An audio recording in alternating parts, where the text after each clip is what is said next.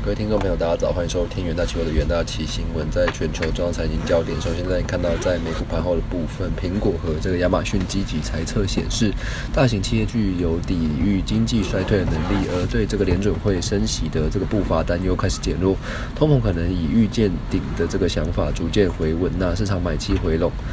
那在这个四大指数的部分，上周五美股道琼指数上涨三百一十五点，收在三万两千八百四十五点；纳斯达克指数上涨两百二十八点，收在一万两千三百九十点；标普百指数上涨五十七点，收在四千一百三十点；费城半导体指数则是上涨二十二点，收在两千九百六十七点。纵观这个一周，这个道琼周线收红近百分之三，而标普和这个纳指周幅涨幅分别涨百分之四点三以及百分之四点七的部分。而月度表现来看哦，道琼七月份上涨。百分之六点七，标普月月上涨百分之九点一。虽然这个纳指仍限于这个熊市的区域，但月涨幅是高达约百分之十二点四。三大指数。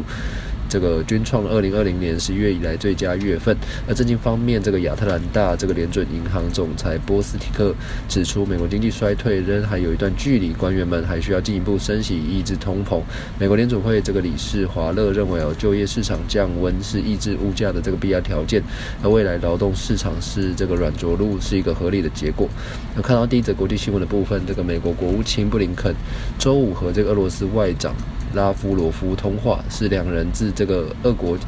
入侵这个乌克兰以来首次对话，内容触及乌克兰局势。以及这个粮食安全和这个万换球进度。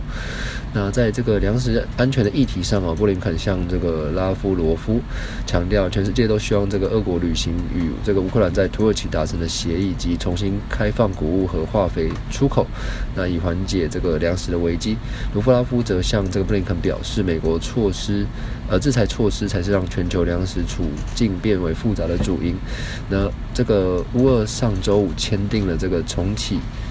这个黑海的这个粮食出口，但协议达成才过一天，乌军呃，俄军就再次以飞弹袭击乌克兰的黑海港口城市这个奥德萨。那布林肯还警告这个罗拉夫罗夫不要继续分离乌克兰国土，世界将不会承认被俄国分离的这个国土。如果这个俄国继续推动计划，美国将会让这个俄国付出更多的代价。拉夫罗夫表示，俄国将实现在乌克兰特别军事任务的目标。那俄国外交部透过声明表示，若美国和北约持续挹注乌克兰军力，只会加深乌克兰的痛苦，那延长这个冲突，并让死伤增加。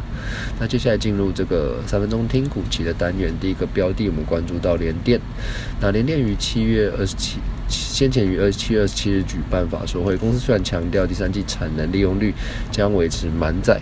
那消弭市场对于这个产能松动的这个杂音，但预估这个晶圆出货量 ASP 均持这个平下，那晶圆代工价格挥别连期涨、连期季涨价的这个态势，那库存修正将不利于这个产能利用率的表现，但这个新增产能规划未受影响。呃，二零二二 Q 三这个非消费性产品需求稳定，产能渴望维持满载。那七月二十九日，连电期货上涨百分之三点八八。那第二个标的关注到大力光，那市场传出先前 iPhone。十四光学镜头订单的这个玉金光出现了这个镜头良率不佳的问题，而大力光将取代前者接下约一千万组的这个镜头订单。那受到经济衰退以及这个新机价格上涨的影响，预估二零二二年下半年 iPhone 十四出货量为八千五百万只，低于市场所预估的九千到九千两百万只。不过市场仍看好苹果这个新机发表，那能为大力光收呃营收带来这个益助。七月二十九日，大力光期货也上涨了百分之六点三一。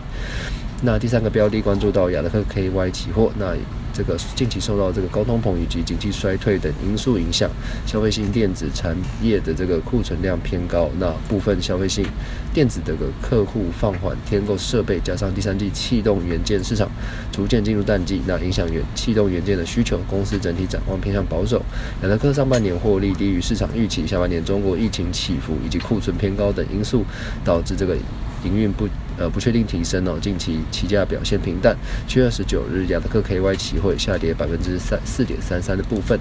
那以上呢，就是这个个股期货的这个重点新闻整理。谢谢各位收听，我们明天元大期新闻再见。